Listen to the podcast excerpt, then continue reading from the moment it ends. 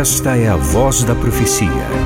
Uma mensagem de fé e esperança que anuncia a breve volta de Jesus. Porque dentro de pouco tempo aquele que vem virá e não tardará. Abram-se os portais em exultação. Ele é o Rei da Glória, ele quer entrar. Sua vida, em seu coração, falta pouco tempo, só um pouco mais. Ele deve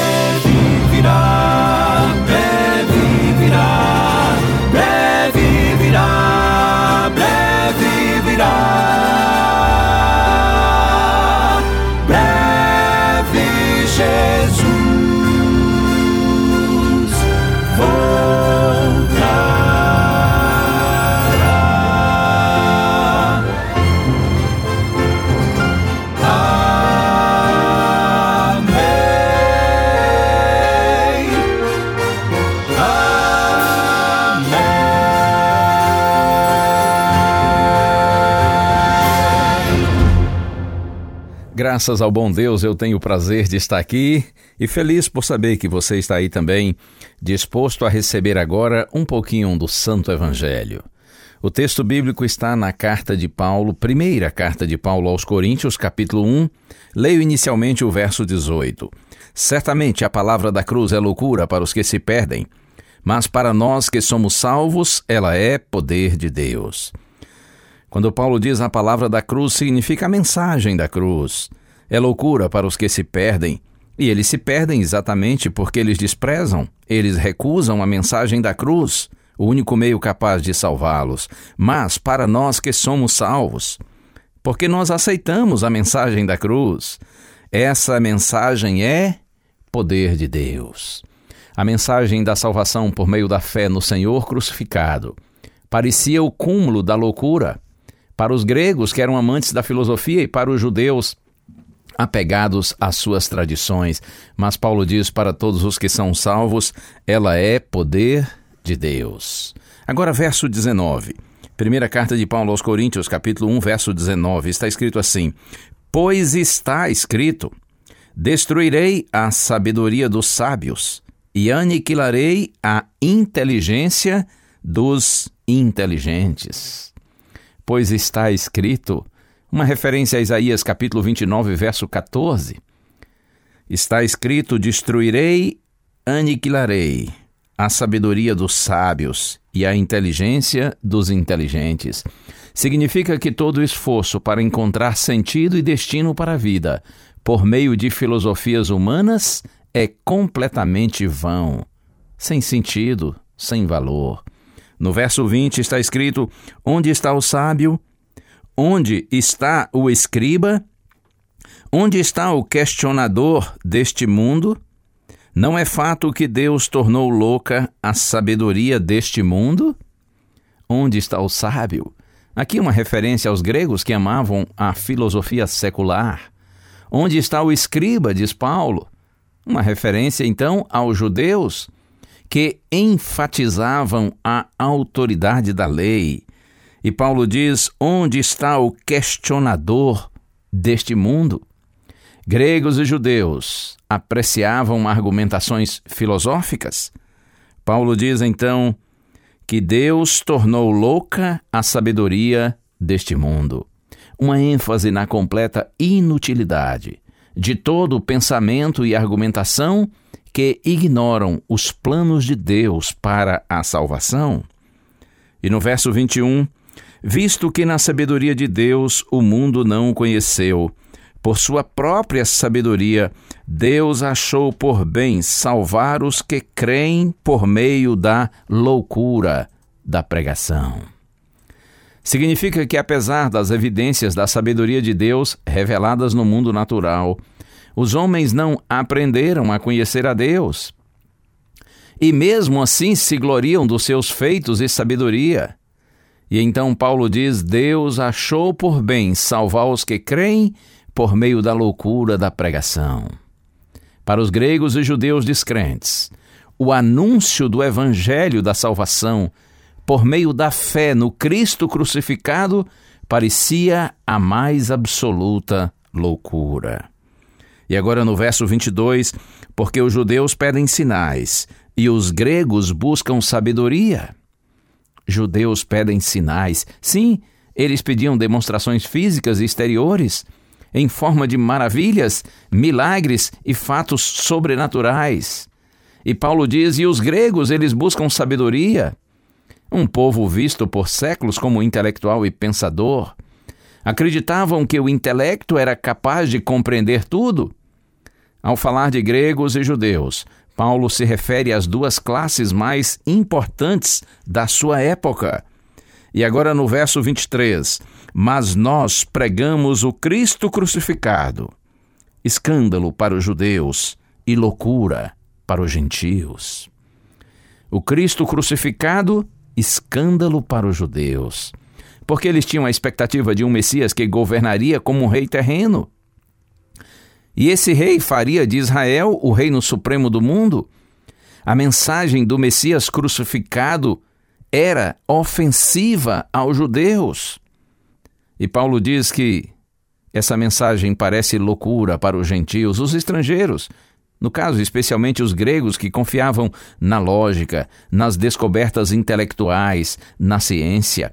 Para eles, a mensagem de salvação, por meio de um crucificado, a mais humilhante forma de punição usada pelos romanos, ou essa mensagem para os gregos era uma completa tolice. E então no verso 24, Paulo diz assim: Mas para os que foram chamados, tanto judeus como gregos, Cristo é o poder de Deus, a sabedoria de Deus. Oh, que lindo isso! Repito, mas para os que foram chamados, tanto judeus como gregos, Cristo é o poder de Deus, a sabedoria de Deus. Os que foram chamados são aqueles que ouviram e aceitaram o chamado da graça divina. E agora no verso 25, porque a loucura de Deus é mais sábia do que a sabedoria humana, e a fraqueza de Deus é mais forte do que a força humana. Ouça, porque a loucura de Deus, Paulo diz, é mais sábia do que a sabedoria humana. É evidente que aqui uma linguagem figurada. Na realidade, não há loucura em Deus ou fraqueza em Deus, mas a maneira como ele lida com o ser humano parece completa insensatez ao coração não regenerado. Você compreendeu bem? Eu insisto. Até porque coloquei o título dessa mensagem A Loucura de Deus e eu não quero que você se escandalize, que você se assuste, que você não compreenda o sentido. O texto está aqui, primeira carta de Paulo aos Coríntios, capítulo 6, verso 25, leio de novo, porque a loucura de Deus é mais sábia do que a sabedoria humana, e a fraqueza de Deus é mais forte do que a força humana. Entenda, Paulo aqui está usando uma linguagem figurada. Na verdade, não há loucura ou fraqueza em Deus, mas a maneira como ele lida com o ser humano parece sim uma completa insensatez ao coração não regenerado.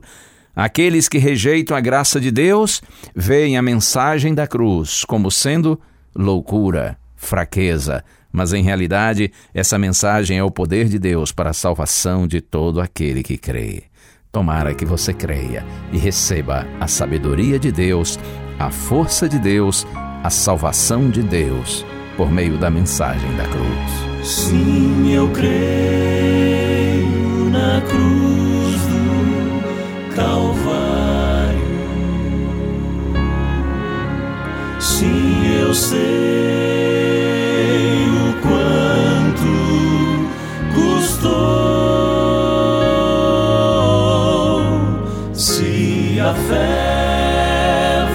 vacilar, quero a cruz me apegar, pois ali meu Jesus me salvou. Essa vida aqui só me traz aflição e eu não sei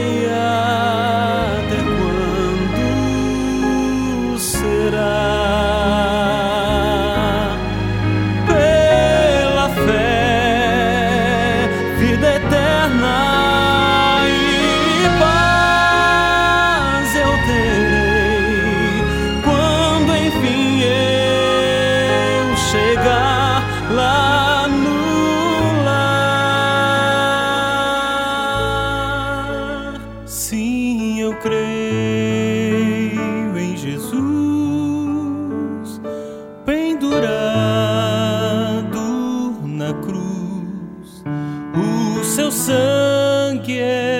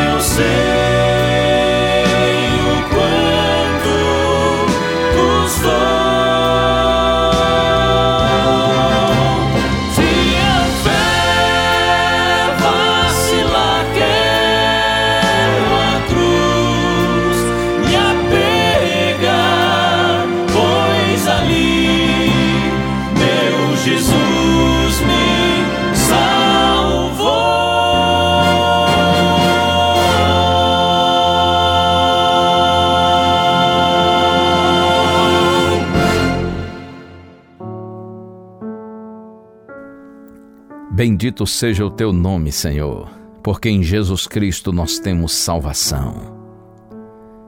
Ajuda-nos, Senhor, a compreendermos e, mais do que isso, a sermos sensíveis a essa mensagem, para que, em vez de loucura, compreendamos que há sabedoria, em vez de fraqueza, a força, a vitória e a salvação. Louvado seja o teu nome. Oramos em Jesus. Amém.